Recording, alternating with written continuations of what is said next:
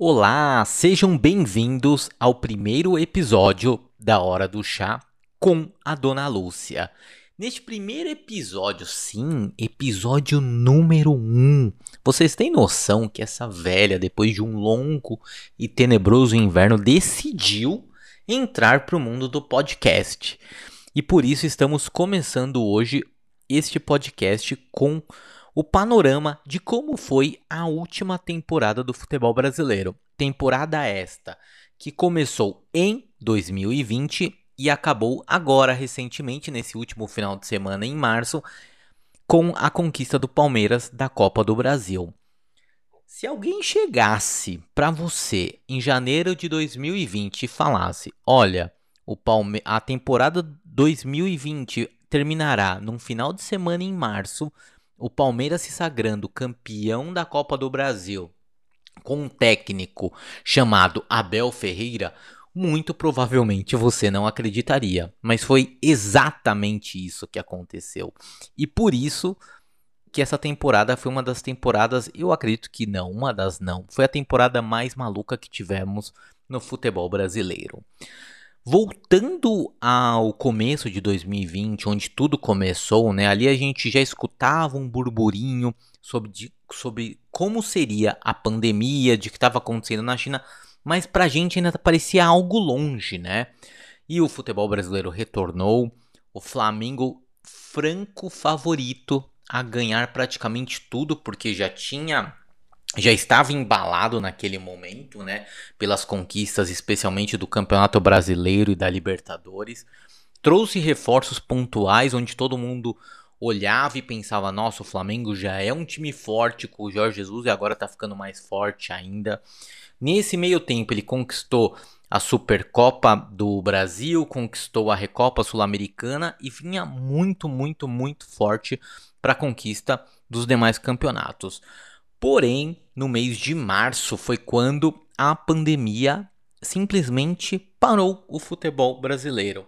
Aproximadamente lá por volta do dia 15, dia 16 de março, a pandemia começou a ter desdobramentos mais fortes aqui no Brasil. Foi quando a CBF decidiu parar com o futebol. E nisso ficou aquela incógnita naquele momento de quando retornaria o futebol. Muitos acreditariam que seria em abril, outros em maio. E efetivamente o futebol só voltou no Campeonato Carioca no dia 18 do 6, com aquele jogo Bangu e Flamengo.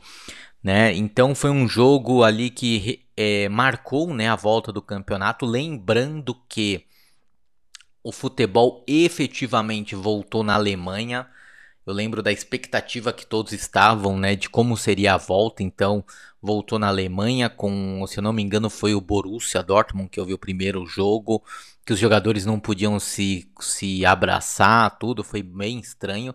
E depois voltou no Brasil, né? Então, primeiro teve a volta dos campeonatos estaduais, onde não tivemos grandes surpresas, né? O Grêmio acabou vencendo o Campeonato Gaúcho, o Flamengo Carioca, o Palmeiras ganhou ali na Bacia das Almas num jogo extremamente maluco contra o Corinthians, né?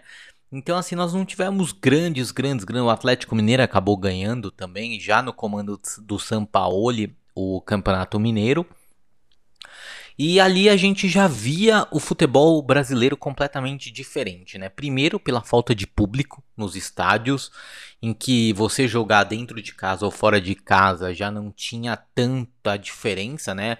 A, a não ser a questão de você conhecer ali o estádio e o gramado, mas a questão da falta de público faz toda a diferença. Alguns clubes sentem mais, outros menos, né? E, e, todo o que e tudo que cercava, né? A questão de, de você fazer os testes sempre, a questão dos clubes que tiveram grandes problemas em estar tá controlando os seus atletas, e aí teve clubes que, que tiveram muitos atletas contaminados. Eu lembro especificamente na volta que teve o Vasco, o Corinthians com muitos atletas contaminados. Depois, durante o campeonato, vários clubes sofreram com isso. Teve clubes que teve que colocar quase juvenis para jogar porque não tinha, não tinha jogadores do time profissional para atuar devido à pandemia. E a pandemia mudou tudo. Mudou tudo por quê? Porque primeiro a gente vai falar de calendário.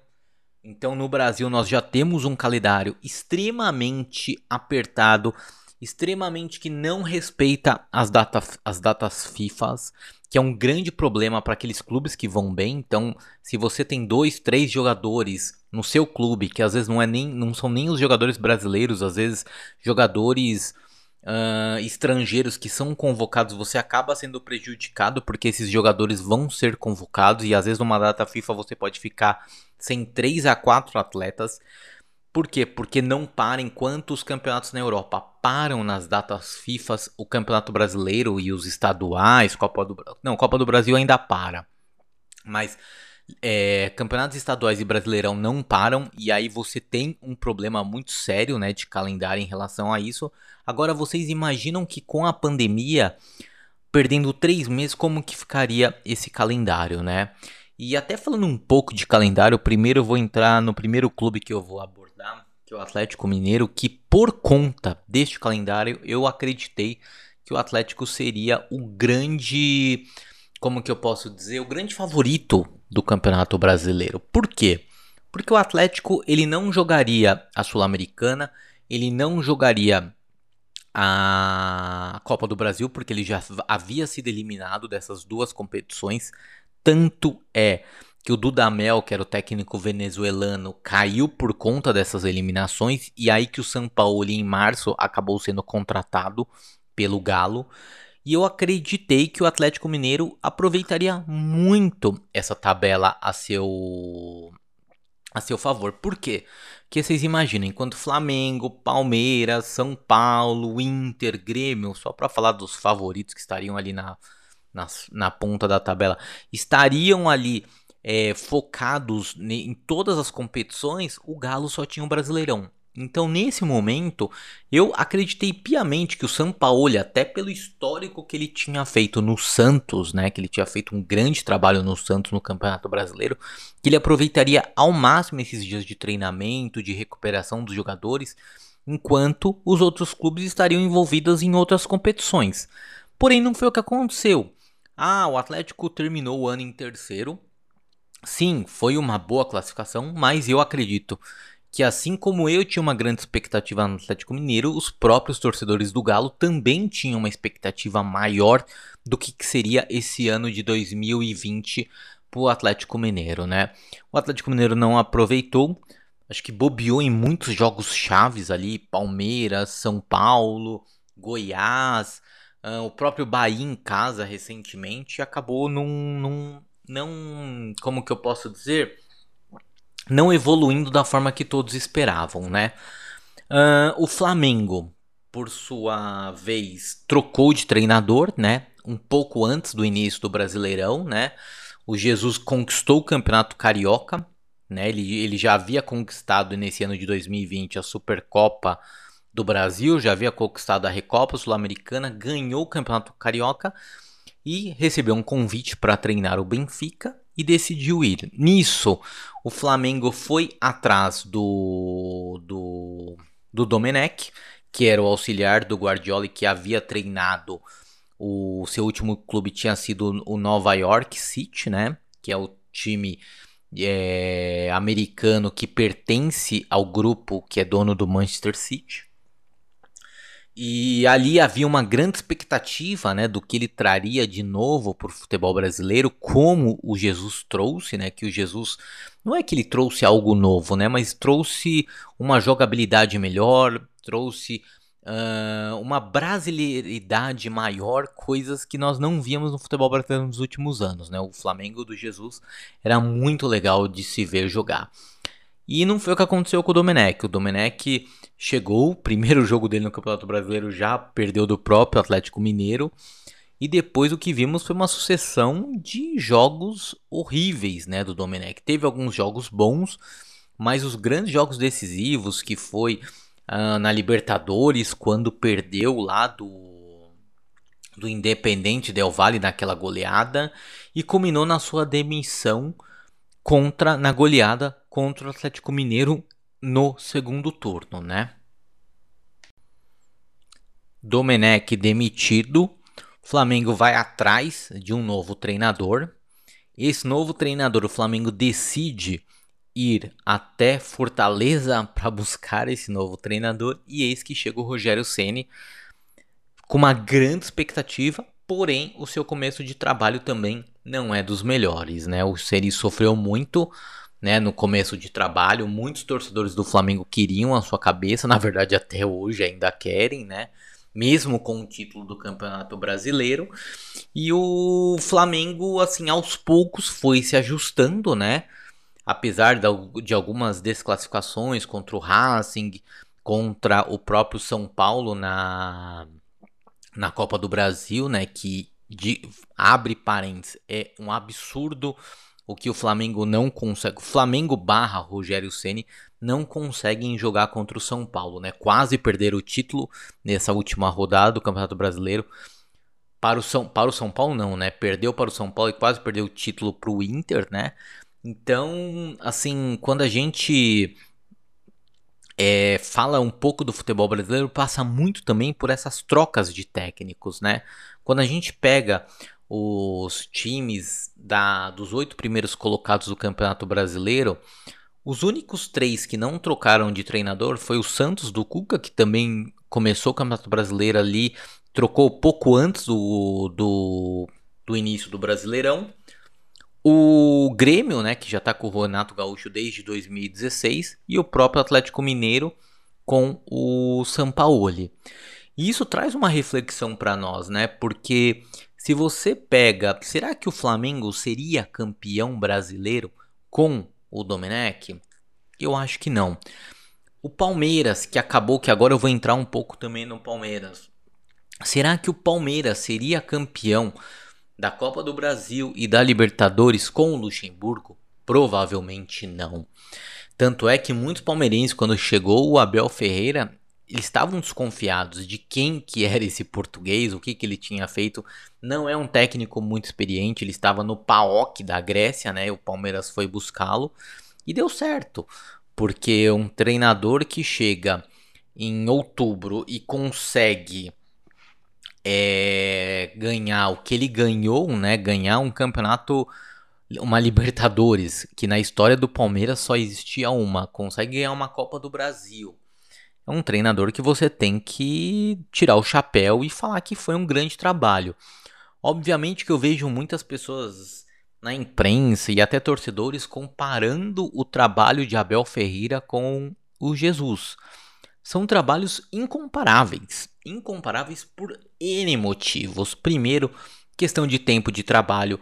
Uh, não é fácil você trabalhar com uma, com uma. No meio de uma pandemia como o Abel Ferreira trabalhou. Os estilos de trabalho são diferentes. O Abel Ferreira tem uma filosofia um pouco mais reativa. O Jesus tem uma tem uma filosofia muito mais ativa, então é um time mais agressivo, tudo, mas não tem uma consistência defensiva como o time do Palmeiras teve. Então são paralelos que não fazem muito sentido quando eu vejo torcedores e, e a imprensa discutindo. Obviamente que uh, eu, eu, Dona Lúcia, prefiro muito mais o Flamengo de 2019 do que esse Palmeiras de 2020, mas com pandemia, com calendário, desculpa, é muito, é muito, acho que até sacanagem comparar os trabalhos. Então eu quero esperar um pouco mais o Abel Ferreira trabalhar. Quero ver ele com tempo, quero ver ele ali com, sabe, com um pouco mais de familiarizado ao Brasil para ver o que, que ele pode deixar de legado no futebol brasileiro, assim como Jesus deixou, porque o Jesus é inegável que ele deixou um legado, né? E voltando um pouco ao Palmeiras, foi bem bacana a temporada do Palmeiras, né? Quando a gente analisar um time que ganha a Copa do Brasil como ganhou, né? Os 53 do segundo tempo ali na Bacia das Almas contra um rival de estado e ganhar a Copa do Brasil de um time copeiro como o Grêmio também tem que valorizar e muito. Ah, mas não ganhou o Mundial. Putz, ganhar o Mundial seria dificílimo mesmo com o Bayern na final, né? E que talvez esse tenha sido o gosto amargo para o torcedor palmeirense em relação ao Mundial. Talvez não era nem ganhar o Mundial, mas pelo menos ter ido para a final e ter jogado com o Bayern, né? Então a questão ali do de ter perdido pro Tigres e depois não ter nem conquistado o terceiro lugar, né? Algo que nunca tinha acontecido na América do Sul, né? Um time ter voltado com o, com o quarto lugar, eu acho que manchou um pouquinho ali a questão do Mundial, mas em, de forma alguma tira o brilho da conquista do clube, seja pelo Campeonato Brasileiro. Pelo Campeonato Brasileiro, não, pela Copa do Brasil, pelo Campeonato, pela Libertadores e pelo Campeonato Paulista. Foi uma grandíssima temporada do Palmeiras e eu quero muito ver o Abel Ferreira com o tempo. Eu quero ver do que, que ele é capaz. Vamos aguardar, porque isso também é um ponto que a gente precisa levantar a questão dos treinadores estrangeiros. Pela primeira vez, pela primeira vez, eu não sei se todos sabem, o Brasil teve um técnico estrangeiro que foi campeão da Copa do Brasil. Se a gente pega nos, nos últimos dois anos, de 2019 a 2020, os técnicos estrangeiros ganharam duas Libertadores, um Campeonato Brasileiro, uma Copa do Brasil, fora os estaduais. Então, é algo que os treinadores brasileiros talvez chegou a hora de mudar, talvez chegou a hora de pensar no que, que eles precisam fazer diferente para se tornar competitivos ou vamos ter assim uma enxurrada de treinadores estrangeiros. É o que está acontecendo agora. Vejam, Fernando Diniz, demitido do São Paulo. Quem que o São Paulo trouxe para o lugar do Fernando Diniz? Crespo. O Cuca saiu do Santos. Quem que o Santos trouxe? Ariel Holan. O Inter, que demitiu, demitiu não, né? Tinha um contrato com o Abel Braga até o final do, do, do Brasileirão, trouxe Miguel Angel Ramírez que, só fazendo um parênteses, obviamente, era o treinador que teoricamente seria o treinador do Palmeiras antes do Abel Ferreira. Porque a gente precisa lembrar que quando o Luxemburgo é mandado embora do Palmeiras, o Palmeiras não foi atrás do Abel Ferreira, o Palmeiras foi atrás do Miguel Ángel Ramírez, que era o treinador do Independente Del Valle. E aí o Miguel Ángel Ramírez fala que precisa que ele quer terminar a Libertadores, né, do com o com o, o Independente Del Valle e acaba falando não pro Palmeiras. E aí, como plano B, o Palmeiras vai atrás do Abel Ferreira e que deu tudo certo, né? Talvez com Miguel Ángel Ramírez não teria ganho nada. E isso é o legal do futebol, assim como o Jesus. Jesus não era o plano A do Flamengo. O plano A do Flamengo foi o Abel Braga, que não deu certo, acabou pedindo demissão e poucas pessoas lembram disso também, que o Flamengo não mandou o Abel Braga embora, ele acabou pedindo demissão e o Flamengo foi e contratou o Jesus. Resumo da ópera é: contrate um técnico brasileiro ele não vai dar resultado, você vai na Europa, contrata um português e aí você ganha Libertadores. Então, assim, é muito. Não tem erro, tá? Essa é a fórmula da Dona Lúcia para você ganhar a, a, Libertadores. Então, ó, já tô dando a letra pro seu time. Então, se eu sou você, eu ligaria agora pro dirigente do seu time e falaria assim: olha, contrate um técnico ultrapassado, ele vai mal, e aí depois você vai lá, pega qualquer português. Se bem que não, não, qualquer português não, porque né, o Vasco quase foi rebaixado com o, o Sapinto, né? Se bem que é o Vasco, né? Mas tudo bem, esquece um pouco. Mas aí, assim, né? Deu, deu certo pro Palmeiras, deu certo pro Flamengo, brincadeiras à parte.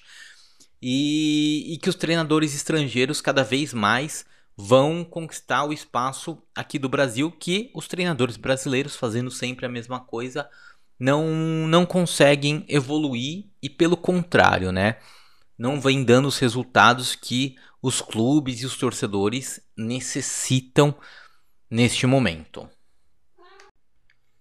Mas, apesar dos técnicos estrangeiros serem hoje a bola da vez no futebol brasileiro, temos também que falar dos técnicos brasileiros que foram bem nesse Brasileirão, né?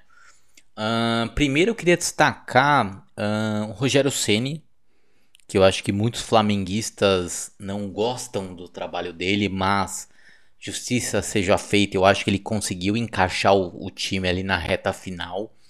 Mesmo no último jogo, o Flamengo não jogando bem contra o São Paulo, mas assim, na hora que precisou ganhar do Inter, na hora que precisou ganhar outros jogos para ficar ali perto do líder, conseguiu ganhar. E eu acho que o Flamengo fez bons jogos. Uh, especialmente contra o Red Bull, eu vi que o Flamengo jogou bem. O Flamengo jogou bem contra o próprio Inter. Então, assim, eu, eu valorizo o trabalho do Rogério Ceni. Talvez eu acho que ele ainda precisa amadurecer mais.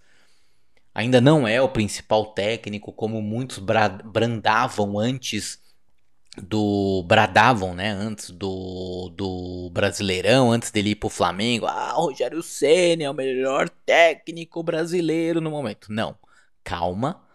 Treinar o Fortaleza é uma coisa, treinar um Flamengo é outra. Eu acho que ele ainda precisa mostrar muito mais no Flamengo do que ele mostrou no Fortaleza, para aí a gente colocar ele num outro patamar. Ele é um técnico sim que tem um grande potencial, mas ainda não está 100% pronto.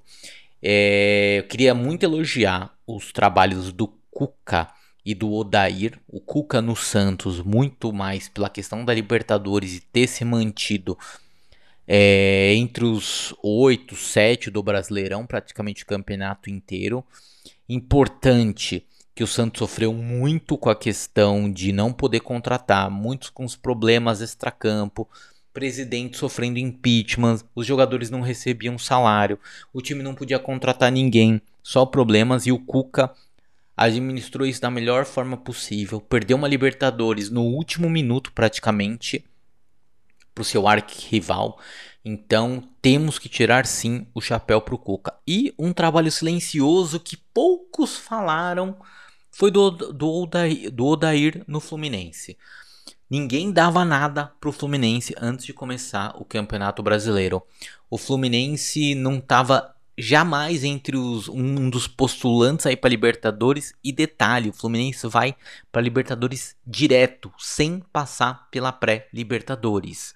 Então, o Odair sim, temos que dar muito crédito ao, ao trabalho dele. Eu sei que muitos torcedores do Inter, muitos torcedores, inclusive do Fluminense, não gostavam do trabalho dele, mas no meu modo de ver, fez um grande trabalho com o elenco que o Fluminense tem de estar tá levando o Fluminense até a Libertadores. Obviamente que ele não estava na reta final e ali uh, assumiu o Marcão, mas era é, reflexo de um trabalho todo construído. Então, para mim, o trabalho do Cuca e o trabalho do Odair foram muito, muito bons, muito significativos para para os elencos que esses times tinham, né? Se você compara com Flamengo, com Atlético, com, com Palmeiras, São Paulo, tanto Santos quanto Fluminense tinham elencos muito abaixo e o Santos ainda tinha um problema extracampo. Então, para mim, esses dois trabalhos foram, foram muito, muito bons. Falando um pouco de jogadores, né?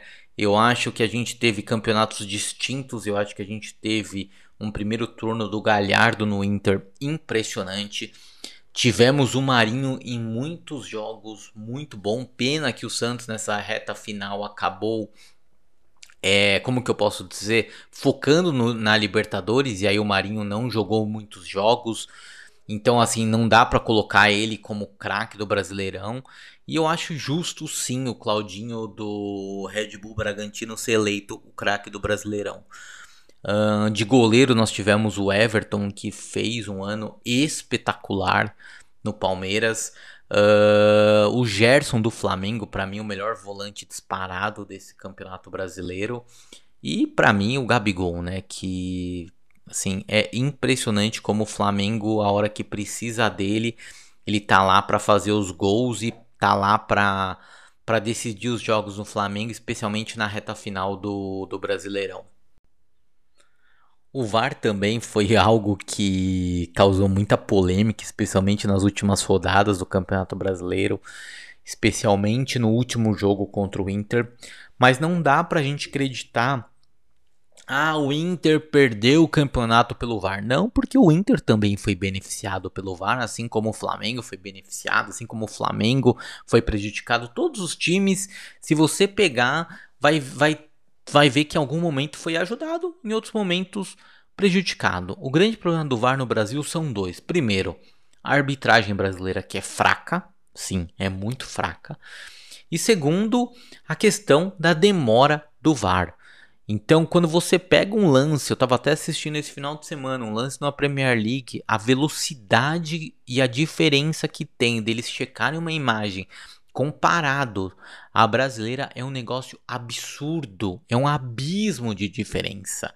Ali às vezes a gente tem situações que a gente fica 7, 8 minutos parado, aí que depois o juiz decide lá ver no computador. É algo surreal se imaginarmos isso na Europa. Então acho que o VAR no Brasil é algo que precisa de uma revisão urgente. O VAR no Brasil é algo que precisa ser melhor pensado. Hoje não atende, apesar de acertar na maioria dos lances. Eu acho que o VAR acerta na maioria dos lances.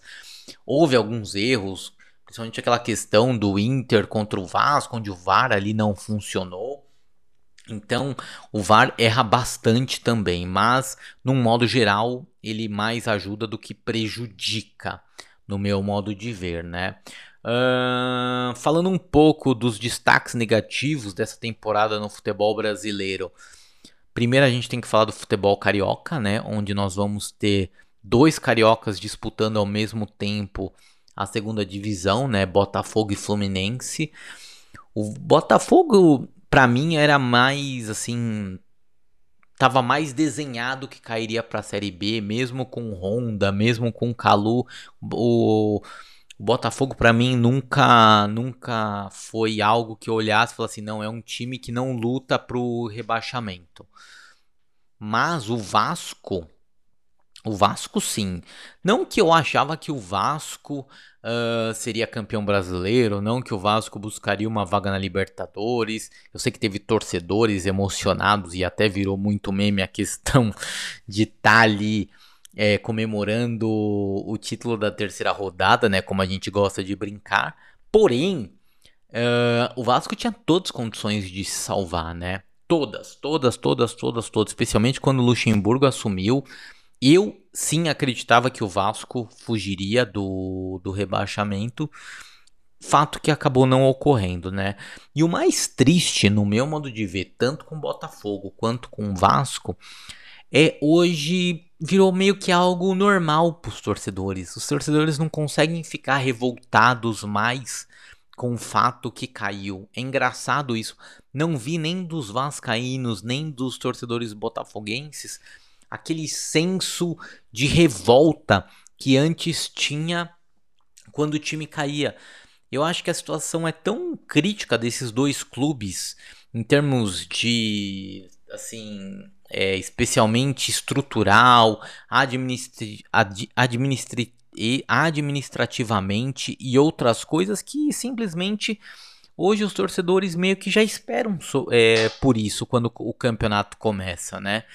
E é triste você ver dois clubes gigantes, especialmente o Vasco, né? Que é um clube, pô, que até no começo do, dos anos 2000 era um time que tinha acabado de ganhar Libertadores, pô, fez uma final de Mundial contra o, o Real Madrid gigantesca, ganhou taça João Avelange. O Vasco tinha um monte de atletas não de futebol nas Olimpíadas de Sydney então você vê o Vasco, o que ele se tornou 20 anos depois é um negócio meio surreal. E triste ao mesmo tempo, porque o Vasco é um clube gigantesco. Não à toa o Vasco hoje é a quinta maior torcida do país. Só perde de Flamengo, Corinthians, São Paulo e Palmeiras. E pô, quando você vê um clube desse pela quarta vez é, em 12 anos, na, em 3, é, 12 anos, porque a temporada acabou em, em é, temporada 2020, em 12 anos cair pela quarta vez é triste. É triste. Obviamente que os rivais comemoram, mas para a grandeza do clube é, é bem triste mesmo. E além do Vasco e do Botafogo, nós também tivemos o Coritiba e o Goiás, que são times considerados tradicionais também do futebol brasileiro e que estão mais tempo na Série A do que na Série B, apesar do Coxa nos últimos anos mais cair do que subir. E são clubes que a gente está se acostumando a ver na Série B. E isso é triste. Quando a gente pega o Campeonato Brasileiro há 30 anos atrás e fala que Cruzeiro, Botafogo, Vasco, Coritiba vão jogar a Série B ao mesmo tempo, ninguém imaginava que isso aconteceria. Então, o que, o que nós estamos vendo é uma mudança no futebol brasileiro. Uma mudança onde times estão se profissionalizando, cuidando mais seriamente do futebol. Como você tem um Red Bull Bragantino, você tem um Cuiabá agora. E os times tradicionais, por tanto tempo insistir no amadorismo de seus dirigentes, por tanto tempo ficar mamando nas tetas das, das cotas de televisão, dos patrocínios, estão ficando para trás. Era inimaginável, não estou dizendo há 10, 15, há dois anos atrás, o Cruzeiro passar dois anos na Série B. Ninguém imaginava que isso aconteceria. E o Cruzeiro vai jogar a Série B pela segunda vez seguida. E teve o Felipão de técnico e não conseguiu sair da Série B. Porque é tão profundo o buraco que o Cruzeiro se colocou, e foi o próprio Cruzeiro que se colocou através dos seus dirigentes, que o clube não consegue sair hoje desse buraco e vai ter muita dificuldade de subir agora novamente, assim como o Vasco, assim como o Botafogo, assim como o Coxa, assim como o Curitiba. Nós temos cinco campeões brasileiros ao mesmo tempo disputando a Série B. Cruzeiro, Goiás, Goiás não, Cruzeiro, Guarani, Vasco, Botafogo e uh, Coritiba. Cinco ao mesmo tempo. Quando que a gente imaginou ver cinco campeões brasileiros disputando uma Série B? Então, os clubes brasileiros precisam cuidar melhor do seu futebol, cuidar de forma mais profissional, cuidar do patrimônio do clube, porque nós vamos continuar vendo outros clubes caindo. O Santos, por exemplo, fez a, a, a cartilha do rebaixamento. Não caiu porque o Cuca foi extremamente competente. A base ajudou bastante, mas assim, se você pegar a cartilha do rebaixamento, o Santos fez inteira. E não caiu por um milagre que o Cuca estava lá. E os clubes precisam mudar a sua postura. Os dirigentes precisam ser sérios, senão outros clubes grandes vão cair, vão continuar caindo. Vasco e Botafogo são os maiores exemplos disso. O Vasco está indo para o quarto rebaixamento, o Botafogo para o terceiro rebaixamento. Então, é, e, e, e, o mais agravante, que esses clubes estão caindo com dívidas monstruosas. E quando você cai, você já não tem mais a mesma receita que você tem na Série A. Então o buraco vai ficando cada vez maior e você vai se igualando aos times que já estão lá na Série B. E é por isso que fica tão difícil de você subir. E quando você pega a Série B esse ano, você tem uma Chapecoense que é bem administrada que sumiu, que subiu, mesmo sofrendo acidente anos atrás. Você tem o América Mineiro, que é um clube pequeno e que está ali sempre também subindo e descendo. Você tem um Cuiabá que acabou, que é um clube novo, um clube jovem ali do Centro-Oeste.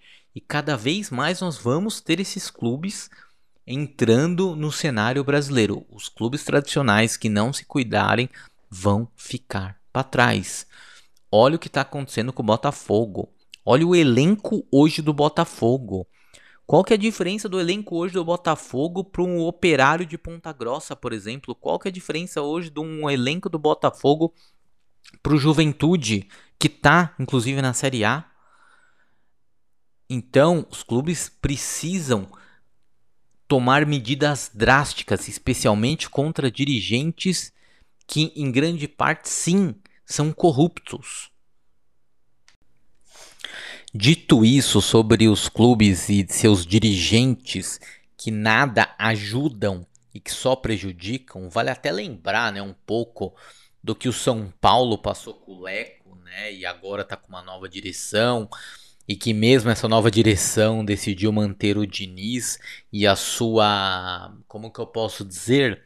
A sua teimosia com aquela maldita saída de, saída de bola que, para mim, fez com que o São Paulo perdesse o título brasileiro, a teimosia do Diniz. Eu acho que o São Paulo, para mim, foi o caso mais emblemático de um time que tinha tudo, tudo, tudo, tudo para ser campeão e acabou perdendo para ele mesmo. Para ele mesmo. Tinha sete pontos de vantagem e acabou perdendo porque simplesmente o seu técnico não foi capaz de ver que os outros times pegaram aquela questão do time como jogava e não mudou. Preferiu manter, manter-se fiel ao seu estilo de jogo a ser campeão. E a teimosia do Diniz causou a sua, a sua demissão e, obviamente, a chance do São Paulo sair da fila. Em relação ao Corinthians, que eu também acabei nem falando, uh, o Corinthians sofre também muito pelo descaso dos seus dirigentes, do que eu vinha falando há pouco tempo. O Corinthians, por incrível que pareça, tem a terceira maior folha salarial do Brasil. Terceira. E se você olha para o elenco, vamos ser sinceros, não faz o menor sentido o Corinthians ter a, melhor, a, maior, a terceira maior folha salarial. O Corinthians flertou com o rebaixamento o Corinthians talvez se não mudasse de técnico, e aí vai um, um registro também que, pô, era um cara que eu esperava bastante, que era o Thiago Nunes, que fez um grande trabalho no Atlético Paranaense, que não deu certo no Corinthians, e que talvez tivesse levado o Corinthians para a Série B. Eu acho que o Mancini sim teve méritos, apesar de achar que o Mancini não é técnico para time grande no Brasil. Não vejo o Mancini como técnico do Corinthians, do São Paulo, do Palmeiras, do Flamengo, não vejo. Para mim, o Mancini fez o que ele tinha que fazer no Corinthians, mas eu não vejo ele buscando um campeonato importante por qualquer clube grande que seja. Aí é uma questão de futebol da avó, ok? Mas dito isso, e até para encerrar esse podcast, eu queria muito, muito, muito agradecer vocês por terem escutado. Tomara que muitas pessoas escutem até o final. Deixem seus comentários depois no Twitter, no Instagram da avó, do que vocês acharam desse primeiro episódio. A avó, o quanto antes, gravará novos episódios e este é só o primeiro de muitos que a avó trará para vocês. Muito obrigado, até o próximo episódio.